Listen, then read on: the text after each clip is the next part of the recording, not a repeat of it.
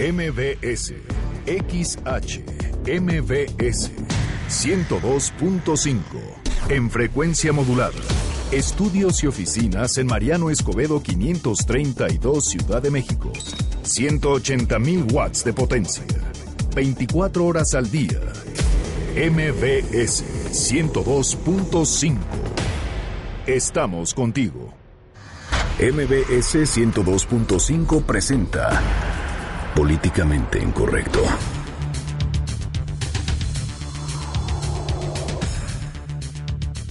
El aún presidente de los Estados Unidos, Barack Obama, regresa a Chicago para ofrecer la despedida a su mandato.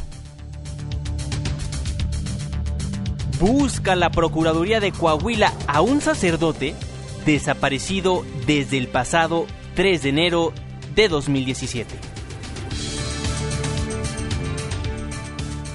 Andrés Manuel López Obrador, Gerardo Fernández Noroña y Mario Delgado, señalados por el gobierno como promotores contra el gasolinazo.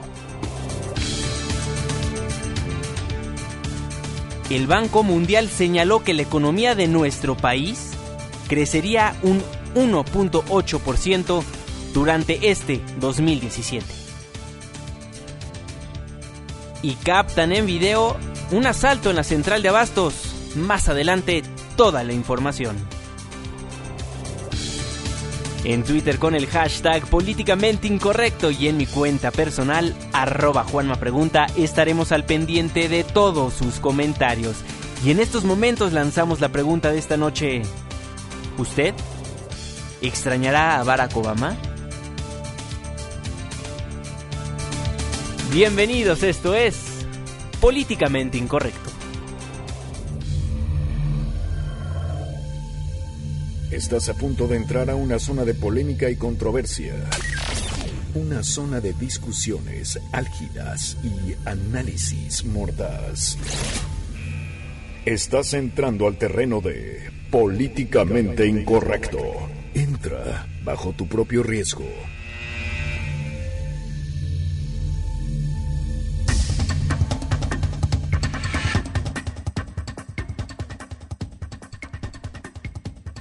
Muy buenas noches, 9 con 5 minutos. Le doy la más cordial bienvenida a este su espacio políticamente incorrecto, la mesa de análisis y opinión aquí en Noticias MBS. Me da muchísimo gusto saludarle en este martes, martes 10 de enero del año 2017, segundo día de la semana. Irving Pineda, muy buenas noches. Muy buenas noches, mi querido Juanma, ¿cómo están? Buenas noches a todos. Vamos llegando al martes, qué bueno que andan por acá. Vamos a estar de aquí hasta las 10 de la noche. Miren que hoy hay información importante en materia internacional, pero bueno, eh, les dejamos las cuentas de Twitter para que vayamos platicando de estos temas. La arroba Juan, las cuentas de Twitter, toma dos, arroba Juanma pregunta, arroba Irving Pineda y también échele una llamada a mi querida Itzel que hoy viene de Rosa al 5166-1025. Juanma, qué gustoso andar, escucharte y que andes por acá. Muchísimas gracias, mi queridísimo muy ligero amigo. Vienes hoy. Ligero, andamos light, pero la información anda muy, muy heavy porque muchas cosas que platicar. Nuevamente da de qué hablar el famoso gasolinazo que nos recetaron el primero de enero de este año 2017. Y por supuesto, reacciones por parte de todos los sectores. Más adelante toda la información. Pero de lo que todo mundo está hablando en las redes sociales, en todos los periódicos y portales de Internet a nivel mundial, fue el último discurso que acaba de realizar el presidente Barack Obama. Estamos a 10 días de que tome posesión el señor Donald Trump. El 20 de enero de este año 2017 tomará protesta el presidente número 45 de los Estados Unidos, el señor Donald Trump. Y el día de hoy, 10 de enero del 2017, el aún presidente Barack Obama acaba de dar su último discurso a la nación norteamericana. Muchos temas importantes los que tocó. Sí, claro, tocó varios temas importantes. Vamos a empezar, obviamente, por lo que tenía que tocar en este emotivo mensaje que ofreció allá en Chicago. Mi querido Juanma, pues hizo un resumen de su gobierno porque también eh, nos dio a entender a todos que fue un gobierno, pues que sí tuvo avances. Vamos a escuchar. Si yo les hubiera dicho que podríamos abrir un nuevo camino con el pueblo de Cuba, cerrar el eh, programa nuclear de Irán, acabar con la persona que ideó el 9-11. Si yo les hubiera dicho que íbamos a ganar la equidad de matrimonio y asegurar el derecho a la salud para otros 20 millones de nuestros ciudadanos.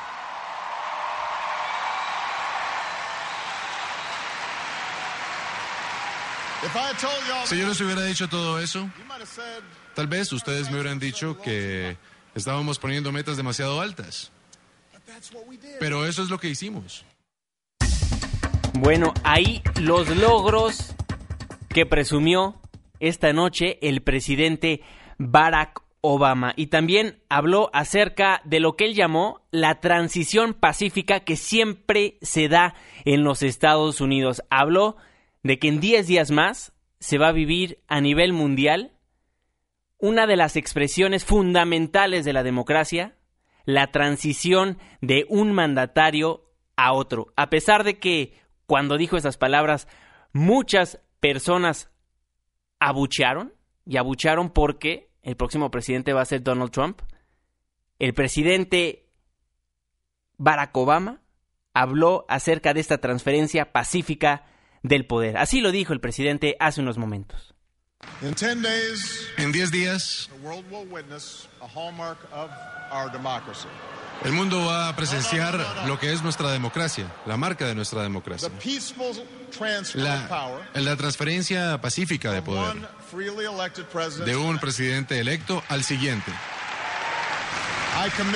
Yo me comprometí con el presidente Trump que mi administración iba a hacer la transición más suave posible, así como el presidente Bush lo hizo para mí. Porque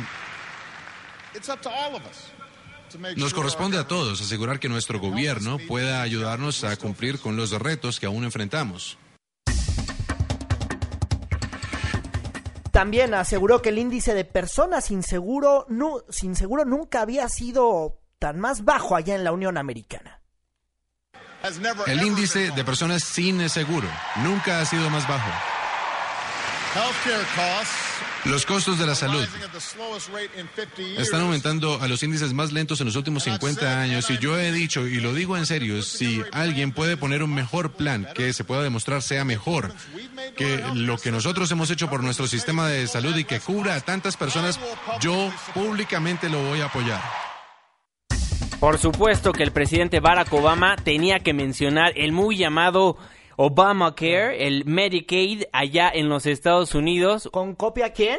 claro, directamente al presidente electo Donald Trump, porque él cuando llegue al poder dice que va a deshacer lo que creó Barack Obama en sus ocho años de gobierno. Este, sin duda alguna, ha sido uno de los temas que ha polarizado a el al ciudadano norteamericano. Unos están a favor, otros están en contra, inclusive los que votaron por el señor Barack Obama, algunos no encuentran lo que Barack Obama estaba presumiendo a lo largo de su mandato en los, Estados Unidos. Claro, los beneficios de, del Obamacare. Y bueno, también otro golpe a Donald Trump hablando acerca de los migrantes, hablando acerca de las personas que van a trabajar a los Estados Unidos y que fortalecen a América, como lo dijo el señor Barack Obama. Escuchemos cómo lo dijo. Si no estamos dispuestos a invertir en eh, los eh, niños de inmigrantes simplemente porque no se ven como nosotros, vamos a disminuir los prospectos de nuestros propios hijos, porque esos chicos van a representar una parte cada vez más amplia de la fuerza de trabajo de los Estados Unidos. Y bueno, importante que también a lo largo de este discurso que, que dio el presidente Barack Obama, también dijo, nosotros le abrimos la puerta a los irlandeses, a los polacos, a los italianos. Y se decía el mismo discurso, ¿cómo le vamos a abrir la puerta a esas personas que vienen de Europa? Van a venir a destruir nuestro país. Y en este mensaje dijo, y vean qué bien nos funcionó darle entrada a todas estas personas de Europa. Pero no se preocupen, ya van a tener quien les vaya a cerrar la puerta.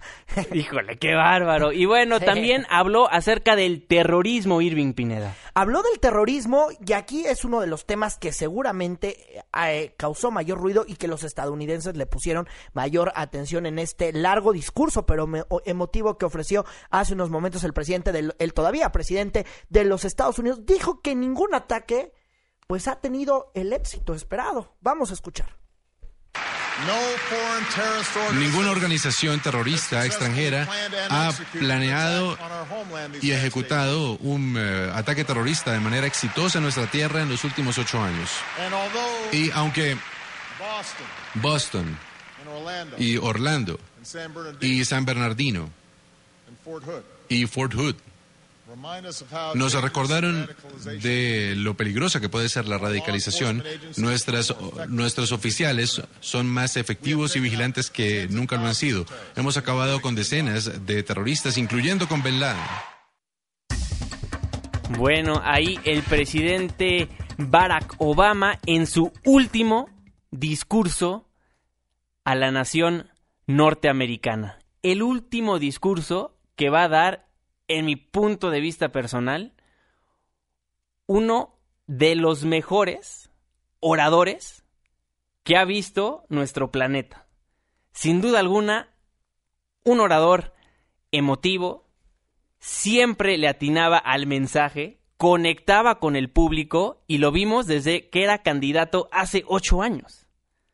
Cómo conectaba con el público, cómo la gente le respondía, a lo largo de este discurso que hace unos momentos concluyó, lo interrumpían y le gritaban cuatro años más, cuatro años más, a lo que él contestaba, pues ya no se puede, chavos, pero por favor, denle la bienvenida al siguiente presidente de los Estados Unidos, el señor Donald Trump.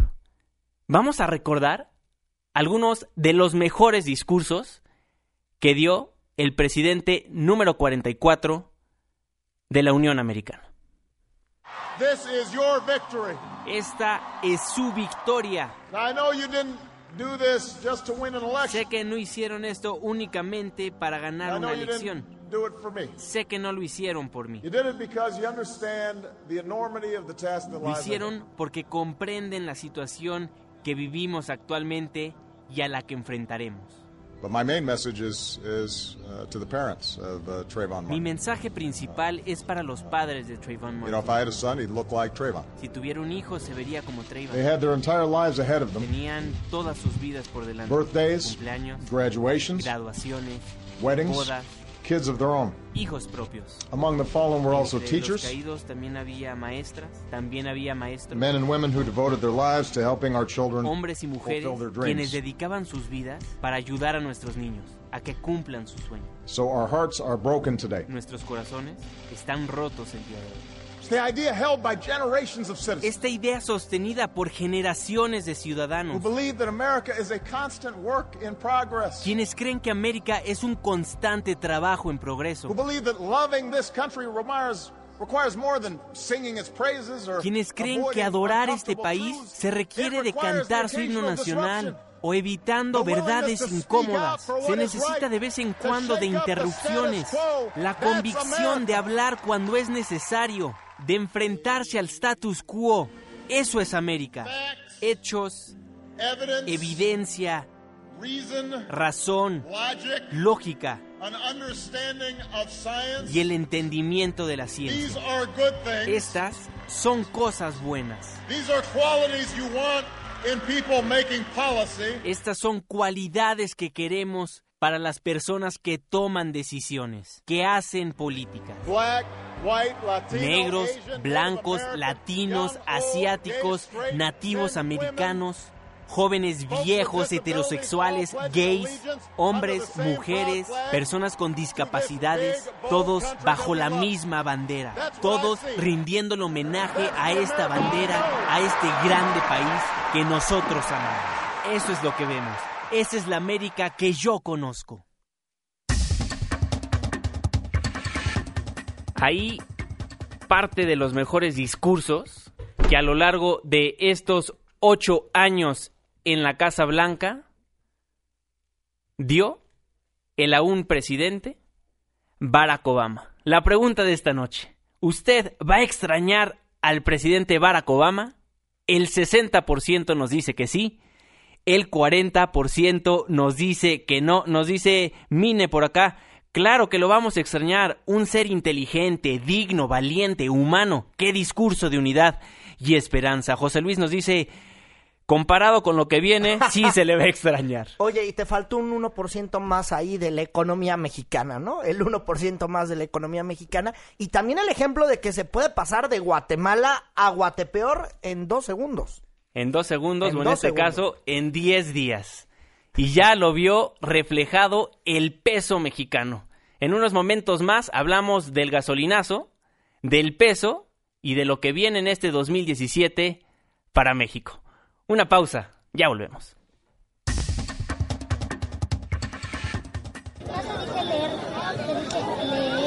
Nos ponemos a leer para culturizarnos, o sea, disque, y regresamos a Políticamente Incorrecto. ¿Seguro van a leer, sí o no? ¿Ustedes van a leer? Muy bien, adiós. ¿Ustedes van a leer? Nos salimos del tráfico capitalino y volvemos a políticamente incorrecto, pero como no se puede uno salir del tráfico capitalino, volvemos a políticamente incorrecto de cualquier manera.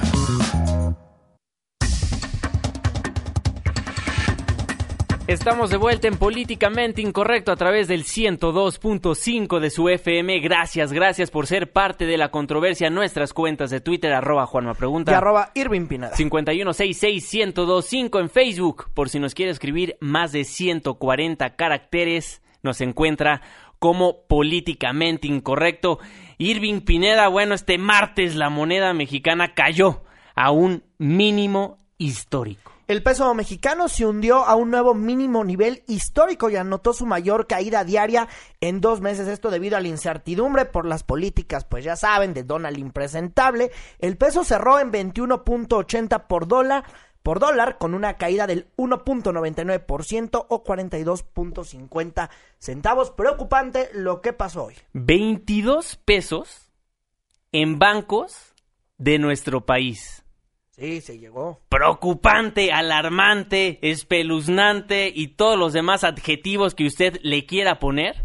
Pero para platicar de este tema nos acompaña en el estudio de noticias MBS mi queridísimo Alfonso Romo, director en Vector Casa de Bolsa. Poncho, me da muchísimo gusto saludarte. ¿Cómo estás? Buenas ¿Qué tal? Muy buenas noches. Pues muchas gracias por la invitación.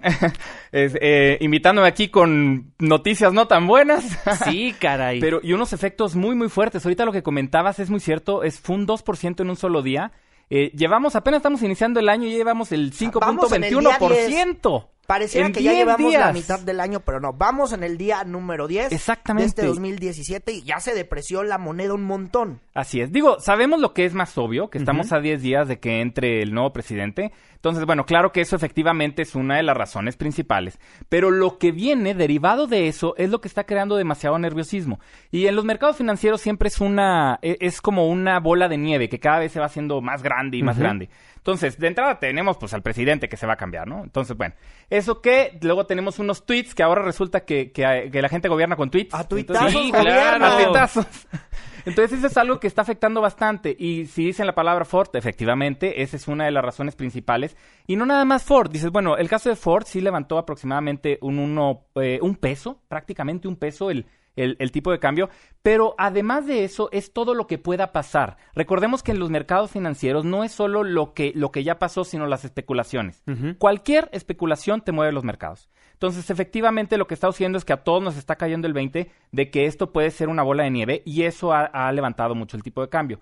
¿Qué más lo levantó? Por ahí a las 9 de la mañana eh, hubo una noticia también de Banco de México donde Banco de México dijo los, dos mil, los famosos dos mil millones que hoy por ahí escuchamos en, algunas noticias por ahí, que hubo dos mil millones de dólares de reservas que se vendieron. Ahora, la pregunta es, ¿cuánto va a soportar Banco de México? Sí, tiene más de 100, sí, más de 170, pero al final de cuentas, ¿cuánto va a soportar? Esa es la pregunta y lo que está poniendo nerviosos a los mercados. Claro. Y eso es lo que obviamente, no nada más a nosotros como mexicanos, sino a los muchos fondos extranjeros, recordemos, y fíjense, aquí, aquí un dato interesante. Los bonos mexicanos, esto es, la deuda de gobierno de largo plazo, los CETES son corto plazo, bueno, los bonos de largo plazo. Esta deuda, el 60%, más del 60%, los dueños son extranjeros. Fíjense nada más lo, interesante de esto. Y lo relevante, porque en el, en el momento en que se ponga nerviosa la gente, o en, en otras palabras, los fondos internacionales que tienen bonos en México, que es lo que está pasando ahorita, sacan su dinero. ¿Qué pasa cuando sacan su dinero? Compran dólares. ¿Y qué pasa cuando compran dólares? Efectivamente el tipo de cambio sube. Entonces esto, a eso es a lo que me refería con que es una bola de nieve que va a tener efectos, pues obviamente, eh, en el tipo de cambio y no hemos visto el tope. ¿eh?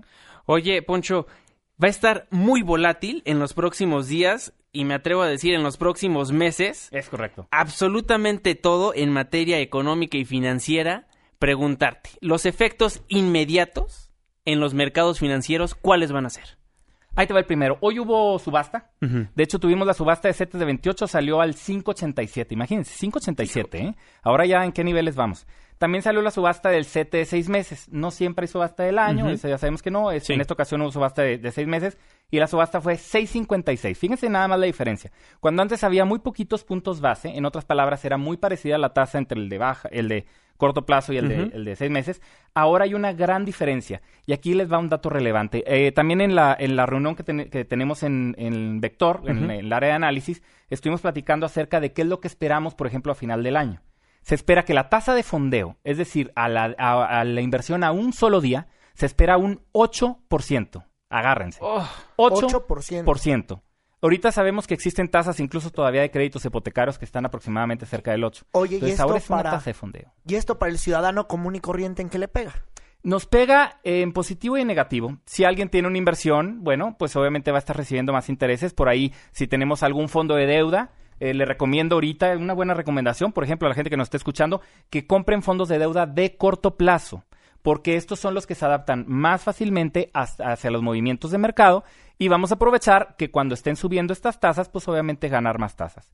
A la gente que está, eh, que quiere alguna deuda, por ejemplo, que está por comprar alguna casa, que está por comprar algún auto, ahí las recomendaciones háganlo desde ahorita, porque créanme, estas tasas van a subir. En un par de meses por ahí vamos a empezar a ver que suben y suben, entonces lo mejor es eh, eh, tomar una tasa lo más pronto posible y, ese, es justamente el efecto. Que la gente que, que, tiene una deuda, pues obviamente, las que ya lo amarraron, muy bien, ¿eh? Porque es decir, si es una tasa fija, pues va a estar bien. Los que no, pues les va a tocar una tasa alta. O Poncho, los que viven del tarjetazo. Uy, cuidado también con los del tarjetazo. Probablemente probablemente eh, no afecte tanto en cuanto... Porque la tasa de las tarjetas es altísima. Entonces, o sea, de por sí siempre es muy alta, exacto. Entonces, digamos que, si cambian de 60 a 65, pues no creo que vaya a haber tanta diferencia. Pero, pero, pero sí, cuidado. O sea, en otras palabras, es cuidado con endeudarse mucho. Esa es una muy buena recomendación para ahorita. Porque obviamente no estoy hablando del fin del mundo. No es el 94. No. Ojo, estamos bastante... no, no tenemos reservas. Ahora tenemos reservas. No, o sea, tampoco no, no quiero alarmar a la gente. Lo único es nada más estar preparados porque efectivamente llevamos muchos años con mucha estabilidad.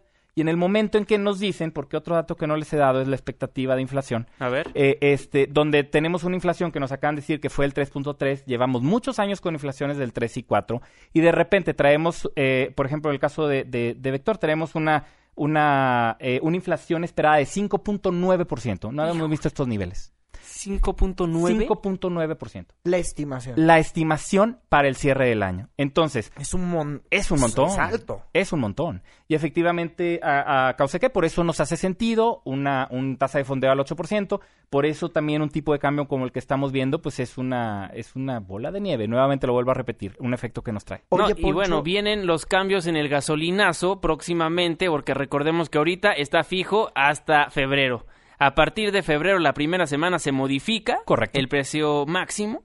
La segunda semana se vuelve a modificar y a partir del 18 de febrero del 2017 los precios se van a ajustar diariamente, es decir, la inflación va a estar modificándose cada día. Correcto, correcto. La inflación ahorita en enero también sale altísima, más del 1%. Entonces, esto es una, esto es una, una locura para los niveles que estamos acostumbrados. Por ahí si alguien nos está escuchando, dice, bueno, en los 80 era otra historia, estoy de acuerdo, pero estamos en los 80. Ahorita ya en la actual. Es lo que estamos viviendo hoy Es lo que estamos viendo hoy en día, exacto. Oye, Poncho, muchísimas gracias por tu análisis tan, tan certero como siempre. Director en Vector Casa de Bolsa, ¿te encuentran en Twitter como? Como arroba PM Finanzas. Me pueden hacer preguntas en Twitter. Por ahí también este, acabo acabo de poner un tweet relacionado aquí que iba a estar aquí presente. Eh, cualquier duda, porque obviamente las va a ver, a sus órdenes. Bueno, Muchísimas gracias, Alfonso Romo, director en Vector Casa de Bolsa. Que tengas una excelente noche. Igualmente, buenas noches. Muy buenas noches.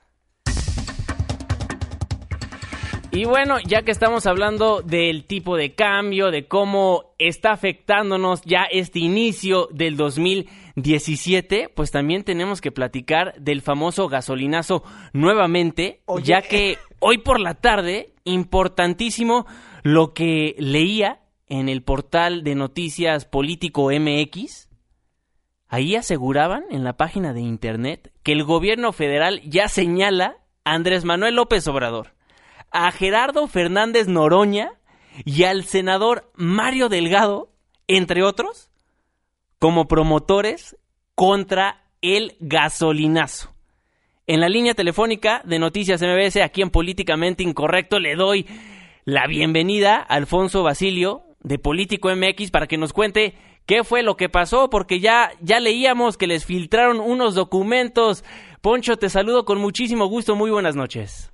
Muy buenas noches, Juanma. Pues efectivamente creo que has dado una muy buena síntesis de lo que ocurrió esta tarde y pues sí, efectivamente a través de político.mx eh, conseguimos eh, un reporte de la División Científica de la Policía Federal que es un análisis criminológico de los sucesos eh, relacionados al, al, incremento y a los bloqueos por, por el llamado gasolinazo con fecha hasta el 5 de enero, en donde, bueno, se hace un reporte de los las situaciones delictivas que ocurrieron en, en, distintos estados, en donde, por cierto, el Estado de México aparece en primer lugar y en segundo Chihuahua. Y esto ahora vamos a volver a, a este punto, pero, pero quiero iniciar con esto de los estados para después pasar justo lo que tú decías, Con los acusados. Eh, exactamente. No, pero justo ponen una lista de los que promueven acciones contra el aumento de los precios de gasolina. Y aquí quiero hacer eh, una, una, una, cuestión, de, o dejar una cuestión muy clara. Es distinto, eh, digamos, el mapa de sucesos delictivos que hace eh, o que estudió la Policía Federal a la lista que eh, posteriormente se muestra en el informe. Es decir, no vayamos a caer en, en, la idea de que la lista significa que ellos fueron los que cometieron actos delictivos o que hicieron esto. Simplemente la policía lo que pone en esta lista de políticos es que ellos son los que promovieron acciones de protesta, digamos, ciudadana contra el gasolinazo. Y efectivamente, en la lista, eh, si uno la, la, revisa en orden, aparece en primer lugar eh, Gerardo Fernández Noroña, en penúltimo lugar aparece Andrés Manuel López Obrador, también el senador Mario Delgado, eh, que lo identifican con Morena, digo que sabemos que es senador por el PRD, aunque pues su, su, su actividad ya es más del otro lado. También está Blanca Amelia Gámez, que ella fue legisladora local allá en Chihuahua, eh, también Óscar González Yáñez, que fue que fue presidente municipal en Metepec, y el actual presidente municipal independiente de Parral, Chihuahua, eh, Alfredo Lozoya. Este, entonces, bueno, justo por eso vuelvo al tema de los estados.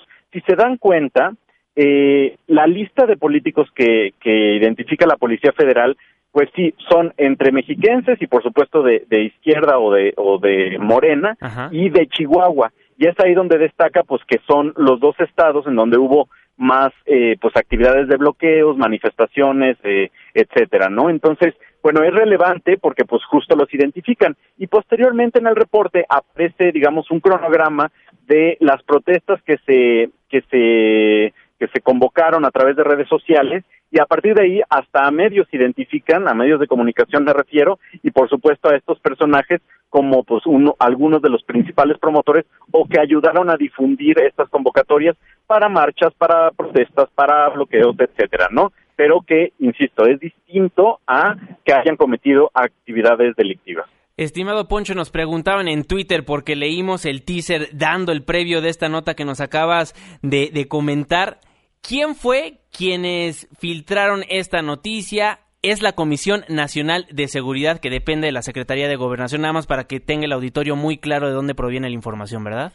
Eh, exactamente, el reporte es de la Policía Federal, como decía, de la edición científica, que pues la policía pertenece a la Comisión Nacional de Seguridad, que a su vez pues pertenece a SEGO. Claro, mi querido Poncho, porque ese estudio que hizo ahí la división de la, de la, la división científica de la Comisión Nacional de Seguridad, bueno, pues parece que esos estudios que hacen pues se basan en lo que andan tuiteando y en los puros monitoreados, porque ¿cómo tienen monitoreados a todos los medios la división científica de la Policía Federal? Y más de uno quisiera que así tuvieran monitoreados a quienes andan cometiendo diariamente delitos aquí en este país. Y se me ocurren eh, un par de nombres de gobernadores.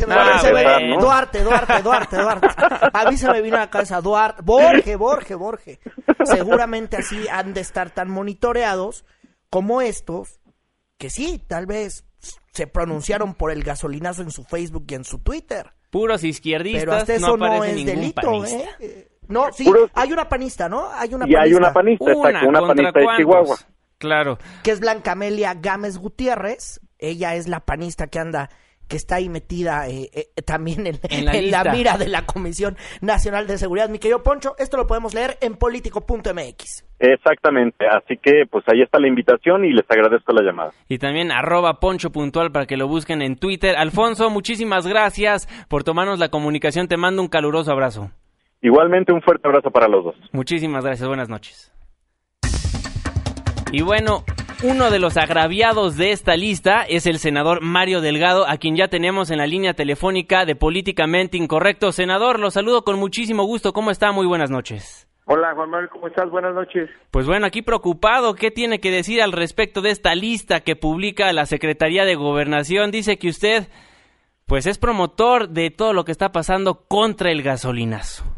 Bueno, creo que los, se demuestra primero que los aparatos de inteligencia del Estado mexicano, la Policía Federal, el CISEN, pues como en los 70s y 80s, siguen dedicados a perseguir a sus eh, eh, contrincantes políticos en lugar de dedicarlos para lo que están hechos, para proteger a la ciudadanía de la delincuencia y, y la seguridad nacional. Eh, pues es el, son los pristas de siempre. Me parece también que, pues si esos son los aparatos de inteligencia, híjole, pues sí están preocupantes. Porque si ellos consideran que en el caso de tu servidor eh, y de Andrés Manuel López Obrador, de subir videos informando a la gente sobre el tema del, del gasolinazo, si eso consideran que son eh, actos eh, subversivos, pues sí, sí, sí estamos en problemas con nuestros aparatos de, inteligencia. Y la otra es, pues la filtran para intimidar, Juan Manuel. Quieren meter miedo, pero pues eso sí no lo van, no lo van a lograr.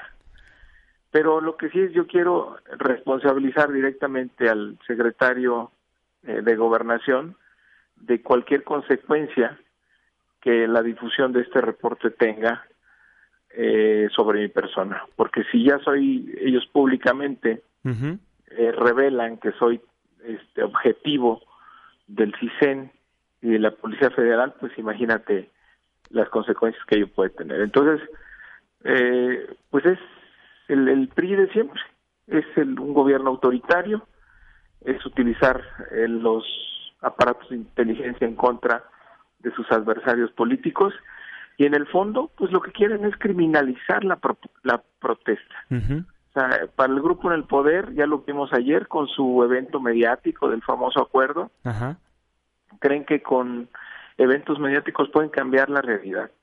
La realidad es que le han dado un golpe tremendo a las familias mexicanas con el mayor gasolinazo de la historia. Y lo lamentable de de esto es que tiene dos objetivos uno, hacerle el caldo gordo a las empresas privadas y extranjeras a las que les están entregando toda la cadena de importación, distribución y venta de gasolinas. Quieren darles un margen adicional para que sea rentable su negocio y, y hagan las inversiones que tienen que hacer para desplazar a Pemex. Y la otra es, pues, para seguir recaudando. El gobierno tiene programado recaudar un 36% más de impuesto a las gasolinas que el año pasado. Entonces, que no digan que la gasolina viene de afuera, si así lo tenían planeado. Esperan recibir más de 284 mil millones, pues para seguir con sus despilfarros, para seguir con este nivel de gasto que es insostenible y pues para seguir eh, maquillando las cifras de déficit público, los hoyos que tenemos en las finanzas eh, públicas y todo pues para mantener sus excesos, sus privilegios, los despilfarros que vemos todos los días, que por cierto es lo que tiene muy enojada a la ciudadanía. Mario, ¿cómo estás? Te saluda Irving Pineda. Oye, a ver, para poner las cosas más en situación, ¿cuántas veces saliste a marchar tú por el gasolinazo? No, ninguna.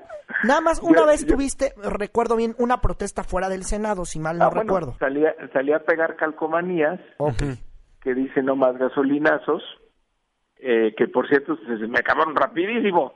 Llevaba, llevaba mil y, este, en menos de una hora se me habían acabado porque la gente la recibió de muy buena manera, porque la gente está muy enojada. Y pues lo que he hecho también son tres videos en, en Facebook que afortunadamente la gente recibió eh, muy bien. Que sí tienen audiencia, pues, ¿no? Sí, se hicieron virales, hay que decirlo, se hicieron virales los, los, los videos que subió usted, senador. Así es, y el último, por cierto, yo creo que no le gustó mucho al gobierno, pues es para desmentir lo que dice el presidente, que, que el se viene de fuera, no es cierto. Ahí hay un video donde yo se los advierto desde octubre que de aprobar la ley de ingresos como se aprobó, pues íbamos a tener mayor gasolina en la historia y desafortunadamente así ocurrió. Mario, dos preguntas rápidamente. ¿Con esto se censura la movilización, el derecho a manifestarse que tienen eh, cualquier ciudadano, inclusive tú eh, también como legislador y también como ciudadano que tienes el derecho a movilizarte? Y número dos, y yo te preguntaría, ¿temes que se te finque tal vez algún delito o que eh, o que te busquen ahí alguna averiguación previa después de este estudio, eh, de este estudio, bueno, pues donde se revela que eres uno de los que andas invitando a marchar por el gasolinazo.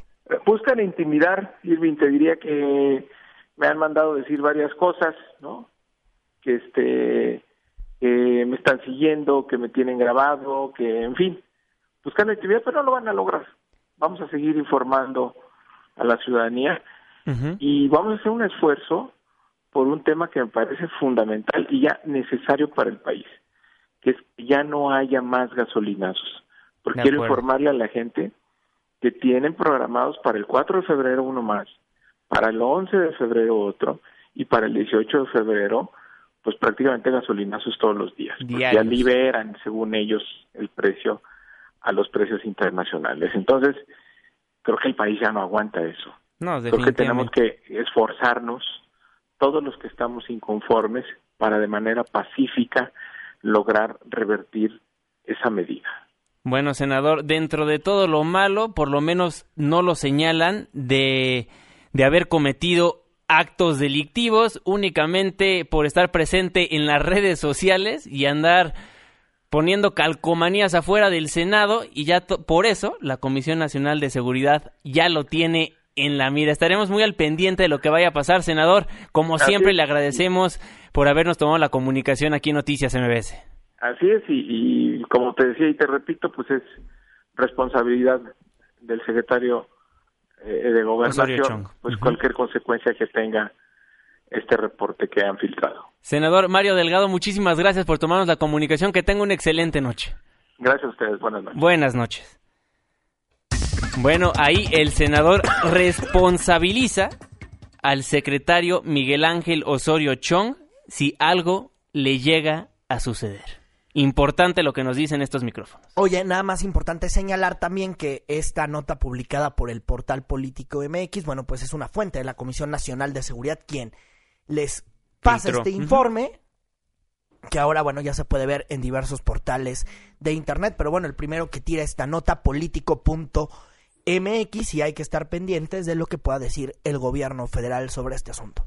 Bueno, muchísimas gracias por todos sus comentarios. Los leemos después de una pausa comercial. No se vaya. Analizamos a profundidad las reacciones de todos los sectores debido a este gasolinazo. Una pausa. Ya volvemos. Exoneramos a la maestra Elba Ester Gordillo Y continuamos con Políticamente Incorrecto para que de veras podamos aprender. Que las lágrimas hacen bien al cuerpo y al espíritu. Porque tu opinión es importante. Llámanos al 5166-1025. Continuamos. De vuelta en Políticamente Incorrecto a través del 102.5 de su frecuencia modulada. Muchísimas gracias por ser parte de la controversia. Nos llegan absolutamente todos sus mensajes en nuestras redes sociales, arroba Juana Pregunta. Y arroba Irving Pineda. 51661025, los teléfonos en cabina y por supuesto, por si nos quiere escribir más de 140 caracteres, nos encuentra en Facebook como Políticamente Incorrecto.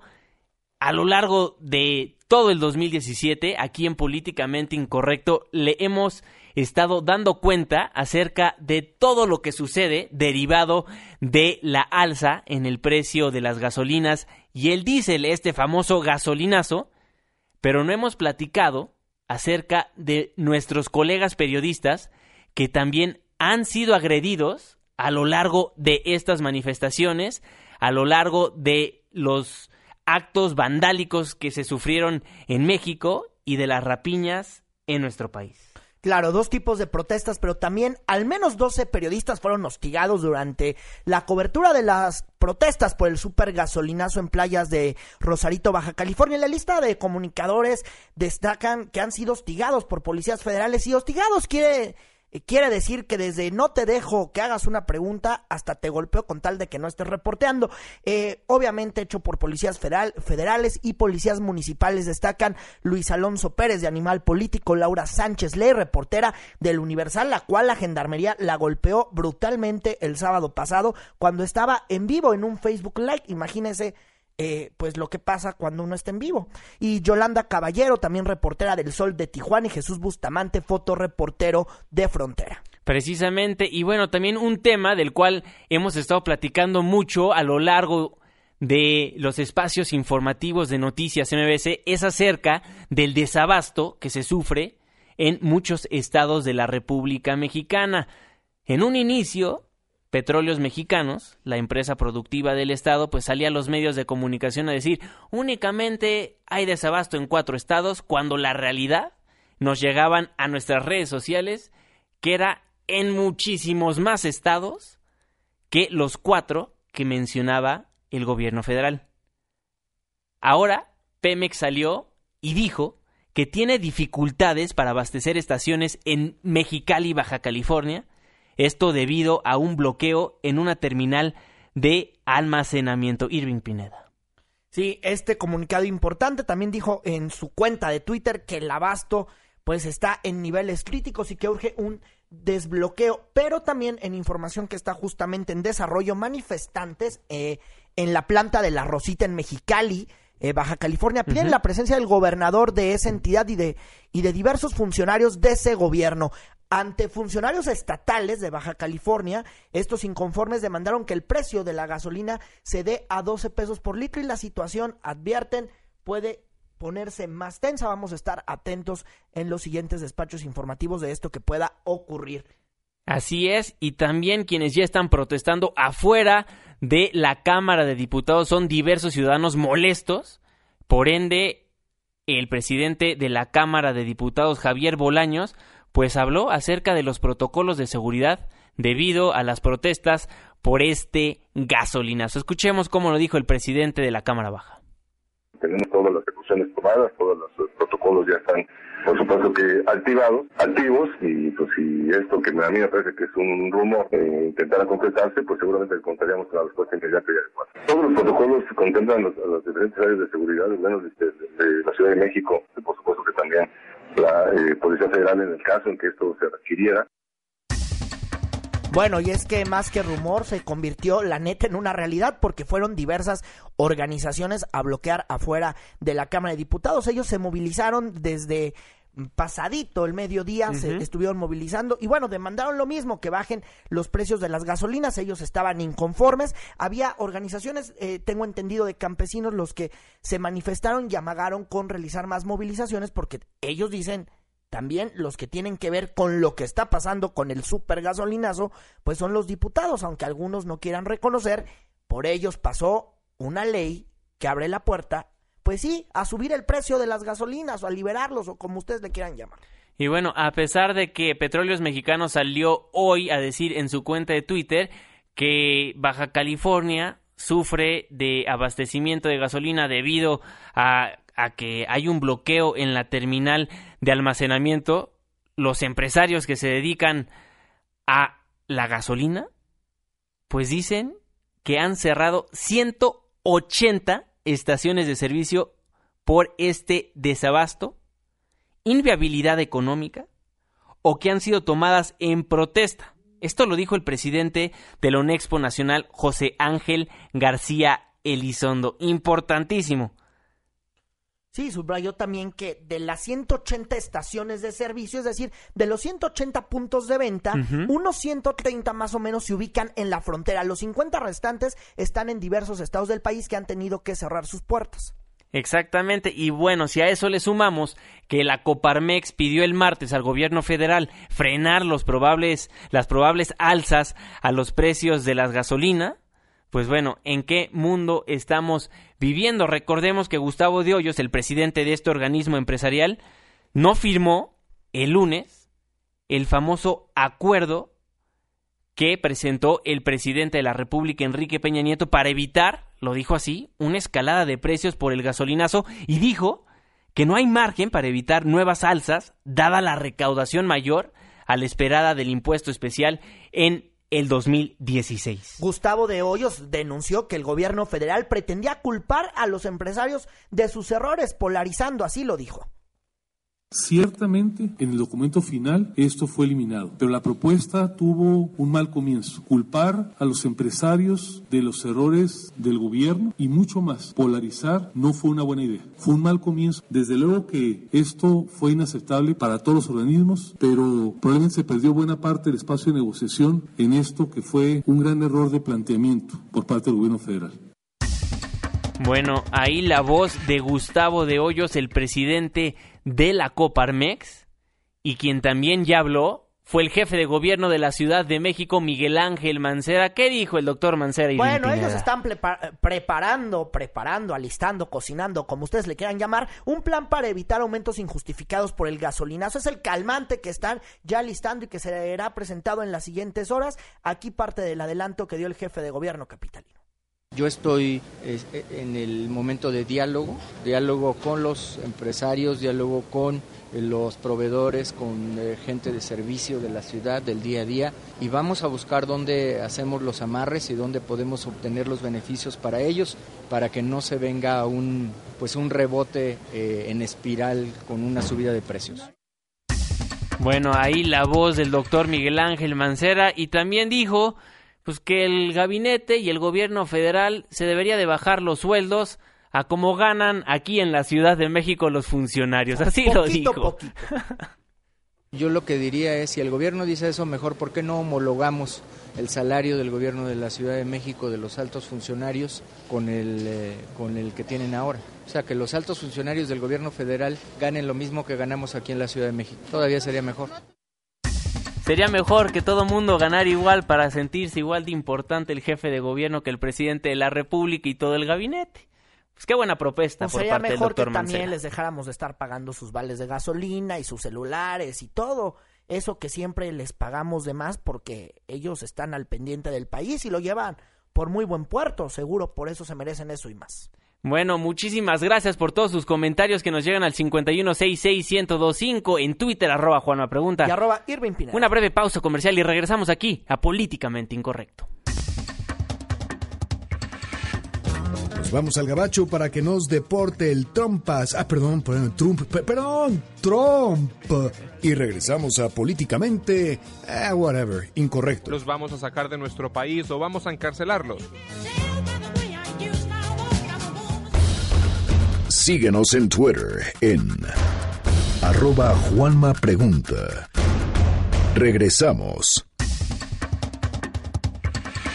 Estamos de vuelta en Políticamente Incorrecto a través del 102.5 de su FM. Gracias, gracias por ser parte de la controversia. Les recuerdo nuestras cuentas de Twitter, arroba Juanma Pregunta. Y arroba Irving Pineda. Aquí sí recibimos todos sus comentarios y a todos les damos cauce en el 5166125. Nos dice Isidro, todos los ciudadanos tenemos que exigir que renuncie el secretario de Gobernación y el presidente, la población debe despertar. Muchísimas gracias por sus comentarios. Nos dice Jesús Bravo por acá. Siempre están diciendo que el tipo de cambio está creciendo por Donald Trump y todos sabemos que no es por él, sino porque el gobierno gastó de más. Ya no digan eso porque están distorsionando la economía mexicana. Bueno Jesús, aquí te diría que no somos nosotros quienes dicen esta información son los analistas a nivel mundial quienes se dan cuenta, quienes se dan cuenta de cómo está tan volátil el tipo de cambio en nuestro país y sí, son debido, es debido a factores externos e internos, pero tomamos muy en cuenta tus comentarios. Muchísimas gracias. Con copia, José Antonio Mito. Y bueno, muchísimas gracias por todos sus comentarios. Actividad importante el día de hoy en el Senado de la República. Iniciaron las mesas de análisis en materia de seguridad interior con miras a la elaboración de una norma que regule las facultades del Ejecutivo Federal en ese ámbito y la participación de las Fuerzas Armadas en tareas de seguridad. El coordinador de los diputados del PRI, César Camacho, añadió que la falta de una norma en esa materia pues daña a todos, a las Fuerzas Armadas y hasta a los ciudadanos. Vamos a escuchar. La falta de normatividad en la materia no solo suele poner en aprietos a las Fuerzas Armadas, sino resta seguridad jurídica a los ciudadanos. El ejército, la marina, no han chistado en auxiliar al Estado mexicano en el combate fundamentalmente al crimen organizado. Pero es evidente que este déficit normativo tiene que ser superado. Bueno, ahí lo que dice César Camacho, estaremos muy al pendiente aquí en Noticias MBS de lo que vaya a pasar con esta ley de seguridad en nuestro país, porque hay que decirlo, tuvo que salir el secretario general Salvador Cienfuegos Cepeda, alzar la voz, recordarle al público en general y a nuestros legisladores que el ejército no está para estar en las calles, para que reaccionara el legislativo en nuestro país y se pusieran a trabajar en las leyes y normas que tienen que seguir las fuerzas castrenses en nuestro país. Con esto nos despedimos. Irving Pineda, muy buenas noches. Buenas noches a todos, quédense en la señal que sale del 102.5 FM. A las 6 de la mañana toda la información con nuestro queridísimo Luis Cárdenas, a nombre de todos los que formamos Políticamente Incorrecto. Se despide de ustedes su servidor y amigo Juan Manuel Jiménez, que tengan un excelente día. Se apagan las luces, se cierran las compuertas. Estás dejando la zona más polémica y controvertida de la radio. Políticamente Incorrecto el único programa de análisis y debate que no tiene bozal. Te esperamos mañana de 9 a 10 de la noche por Noticias MBS 102.5. Estás dejando el terreno de lo políticamente incorrecto. Hasta la próxima.